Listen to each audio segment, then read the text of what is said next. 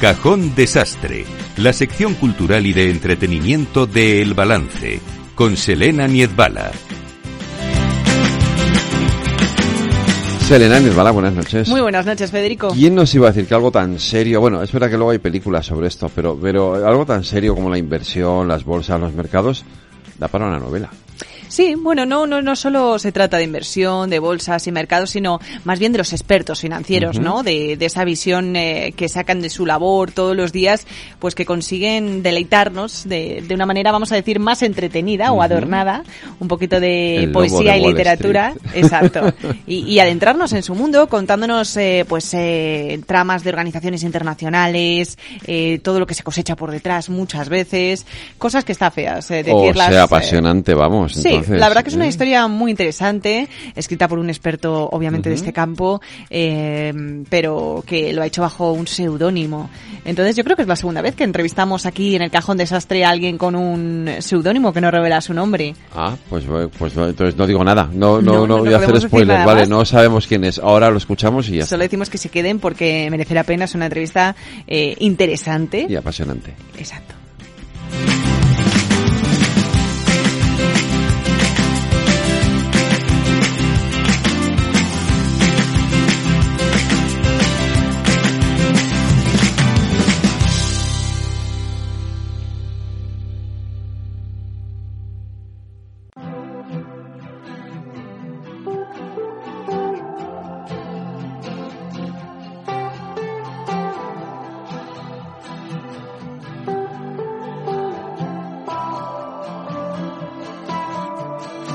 Cajón Desastre, la sección cultural y de entretenimiento de El Balance, con Selena Niezbala.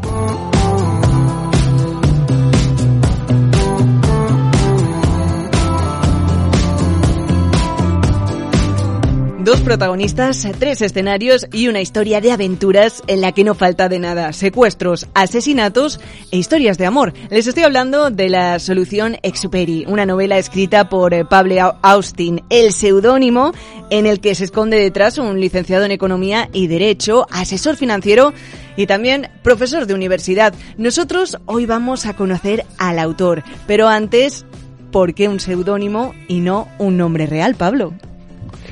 Hola, ¿qué hay?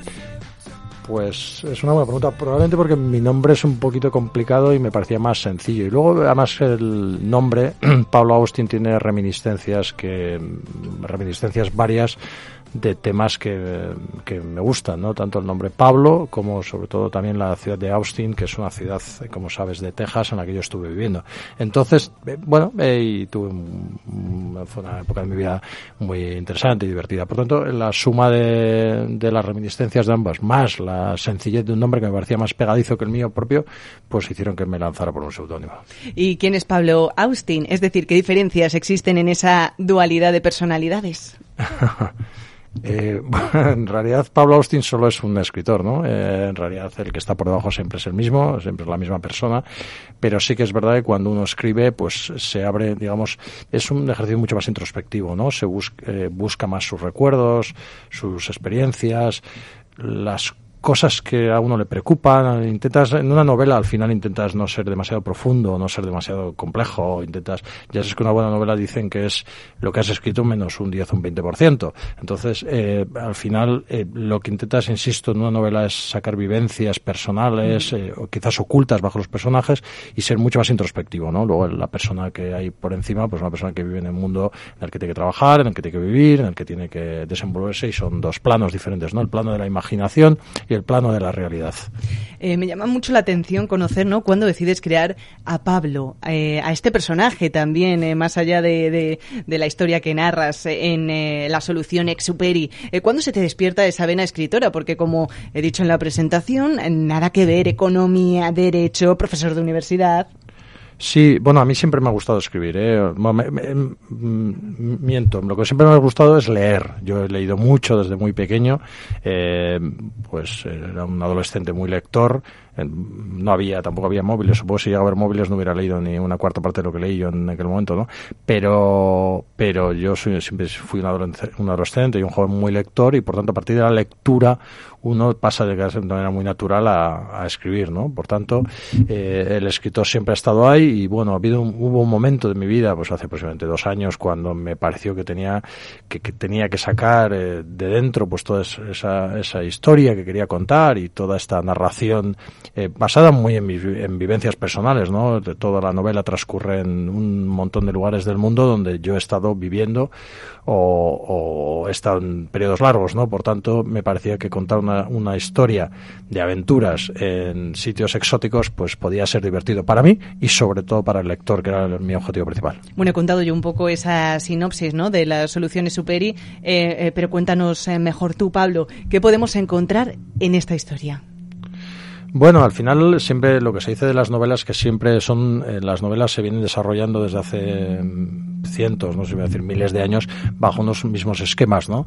El esquema, este es el esquema del que busca, ¿no? Del, de la aventura, del que busca, está buscando algo, del héroe, ¿no? De, casi desde, bueno, sin querer comparar, sin, sin evidentemente compararme con ello, pues desde la Odisea y desde Homero, que siempre es un, un héroe que busca algo, ¿no? Que busca la redención, que busca un destino final, y, y lo que yo, pues es un aventurero, una persona más bien, que se ve inmersa en una aventura, eh, y en la, mediante la cual haya su propia redención, haya el amor, haya dificultades, haya problemas. Hablo también de algunos temas eh, bastante que nos afectan hoy en día a todos, eh, temas digamos más sociales, más de grandes tendencias mundiales. Eso también las, están incluidas en el libro, que creo que lo hace un poquito más profundo. Y, pero bueno, al final es una novela de aventuras. Fíjate, en la novela es cierto que se pueden observar muchos desafíos sociales, ¿no? Como cuentas, referencias que podemos asociar más al ámbito de, de la realidad como el poder, las organizaciones internacionales. Eh, en este caso, ¿sí que hay algo de conocimiento de causa por tu parte? Sí, sí, claro. Bueno, yo, eh, evidentemente, yo, como has dicho, he trabajado en los mercados financieros, trabajo y trabajo en los mercados financieros y, por tanto, todas las tendencias sociales, económicas, mundiales, pues nos afectan a la hora de tomar decisiones de inversión, ¿no? Por tanto, sí, sí, las conozco, evidentemente, de primera mano, he escrito artículos o incluso he dado ponencias al respecto y, por tanto, pues sí, sí, sí que las conozco porque al final, cuando uno se dedica, como te decía, a los mercados financieros, pues necesariamente tiene que conocer las grandes tendencias mundiales que al final son las que te hacen tomar decisiones de inversión. Fíjate qué manera más diferente de contar eh, eh, pues la misma realidad, ¿no? A través de una historia, vamos a decir, ficcionada y a través de un sentido más estricto y objetivo.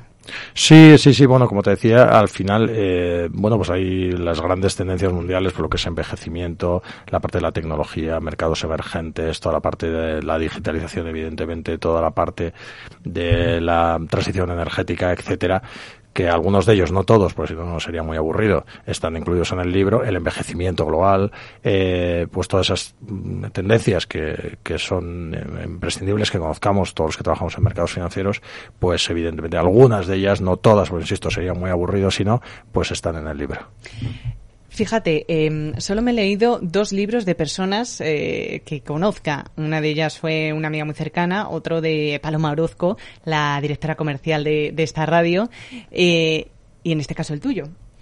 Mm, me llama la atención de todos lo mismo. Al final, eh, muchos personajes tienen esos eh, rasgos característicos eh, muy marcados. algunos los puedes identificar, ¿no? En función del grado de conocimiento que tengas de esa persona. Pues, a ti te conozco menos, por supuesto, que, las otras autoras de, los libros que te comento. Pero sí que te planteas, ¿no? Cuando estás leyendo, en este caso, el protagonista de la solución de la solución Exuperi tiene una personalidad muy marcada. Es como muy leal. Em, siempre está dispuesto a a, salvar a cualquiera que se le ponga en el camino en la historia, muchas veces incluso aunque pueda suponer un riesgo, un peligro eh, para este personaje. Y yo, claro, cuando voy pasando las páginas digo, joder, qué, mentalidad, ¿no? Eh, qué, fantástico. Digo, ¿cuánto de esto tendrá detrás eh, el autor, en este caso la persona real que hay detrás del seudónimo de Paula Austin? sí, es, es, una buena. Es una igual no eres tú, es igual la inspiración de, de un hermano, de un amigo. No, a ver, yo creo que soy una persona, eh, tengo algunas de las virtudes, no tantas, pero en cualquiera de los casos, o sea, yo sí que soy, eh, lo que quería construir era una novela eh, bueno, em, eh, una novela, digamos, mm, eh, con virtudes, ¿no? no necesariamente con virtudes muy aburridas, ¿no? Pero yo creo, yo, yo soy una persona en ese sentido que creo en, en, la gente, en que la gente pues puede hacer en el esfuerzo, en hacer cosas buenas por los demás, etcétera. Y yo sí creo a nivel personal, evidentemente, y he intentado que eso sea en guía de mi vida, esas y otras cosas. Pero, pero bueno, uno llega hasta donde llega en su vida y tiene, se esfuerza y puedes llegar, insisto, hasta donde, hasta donde te alcanza donde alcanzan tus fuerzas, insisto. Eh, pero en un personaje sí que me gusta, sí que quería que fuera un personaje, un héroe en el sentido clásico del término, ¿no? Lo que los héroes que tenían principios, que tenían virtudes, que luchaban por los demás. Yo creo que es bueno transmitir también esas virtudes. Uno cuando ve eh, pues las series de televisión, Netflix y tal, eh, o lo que fuera, pues ve muchos antihéroes, ¿no? Y que me parece bien, o sea, es, es también es parte del signo, del signo de los tiempos, pero yo también creo que es bueno para todos nosotros y creo que nos, nos eleva eh, ver eh, pues eh, gente o personas que tienen virtudes. ¿Haber escrito esta novela es algo pasajero o la solución ex ha sido el nacimiento de Pablo Austin? Pues sí creo que me gustaría escribir una segunda novela. Mis lectores me han pedido y que escriba una segunda novela, es continuación de la primera pero estamos todavía, estoy todavía en periodo de esbozo porque para escribir una, escribir una novela es un trabajo. Hay que tener tiempo, desde luego, y ganas, porque muchas veces, Al final, si no es tu tarea principal. Exacto, sobre todo hace falta mucha disciplina, ¿no? Porque es un trabajo, digamos, que le tienes que dedicar pues una hora o dos horas al día durante aproximadamente, depende de la longitud de la novela, ya si estamos hablando de una novela, pues tienes por lo menos un año, un año, año y medio. Digo, para una persona que, como tú bien dices, no es su ocupación principal, necesitas un año, año y medio de tiempo y necesitas, como tú bien sabes, aproximadamente otros seis meses, nueve meses de correcciones. La novela la escribes y luego la tienes que volver a releer dos, tres, cuatro veces para corregirla. Por tanto, eh, eh, pues eso, necesito tiempo y necesito eh, pues una voluntad férrea para ponerme otra vez delante del ordenador durante ese tiempo al, al, día, ¿no? lo haré. Ahora que, que, bueno, que estás aquí en confianza, ¿no? ¿Te gusta más la versión de Pablo Austin o la del analista asesor de, de mercados financieros? Ah, eh, bueno, son dos versiones diferentes, ¿no? Eh, me, he divertido mucho escribiendo el libro, ¿eh? Me he divertido mucho escribiendo el libro, con la corrección no tanto, la corrección es, es más árida, es más aburrida, y quien le gusta, ¿eh? Hay escritores que les gusta, que les gusta la corrección. A mí la corrección me ha resultado más aburrida. Escribir eh, me, va por días, hay días que disfrutas, hay días que disfrutas y hay días que te resulta más árido, eh, pero en cualquier caso, uno es una actividad de ocio y la otra es, eh, bueno, como estamos en una radio económica, de negocio, esto es de no ocio. Entonces, eh, no me que, eh, bueno, pues son complementarias, ¿no? Eh, el, una es, insisto, uno es un hobby y el otro es, es mi trabajo. Todavía no se te ha creado ese típico ritual que tienen muchos escritores de, bueno, pues yo, para inspirarme, pues me voy a una cafetería o de repente me aíslo durante un fin de semana en la montaña, en la casa de campo de mis padres. Sí, bueno, yo el único ritual que tenía era escribir por las noches, ¿no? Sacar un rato todas las noches eh, para estar escribiendo, pues eso, una hora, hora y media, y luego los fines de semana, pues ir sacando tiempo. No, no tengo rituales especiales eh, más allá de este que te digo, y no, la verdad es que tuviera que decir rituales especiales, no, ni me he comprado una pipa, ni De momento, igual en la segunda publicación eh, ya empezamos a hablar de, de, ciertas manías. Pues solo me queda preguntarte, Pablo, ¿por qué eh, tendría que leerse quien nos esté escuchando La Solución Exuperi? Bueno, la principal razón es porque se lo va a pasar bien. O sea, yo he intentado escribir una novela divertida, entretenida. Luego ya, como decíamos, pues tiene una parte de trasfondo, una cierta profundidad en cosas que yo creo que son importantes y que va a aprender o que le van a resultar amenas, interesantes y que la gente que ha leído la novela me dice que hay también temas de profundidad que son interesantes de, leer y de aprender. Pero en cualquier caso, la principal razón sería por diversión. Pues ya lo saben. Aquí la razón por la que leer Solución Exuperi de Pablo Austin. Muchísimas gracias por acompañarnos en esta faceta escritora en Capital Radio. Gracias, un placer enorme.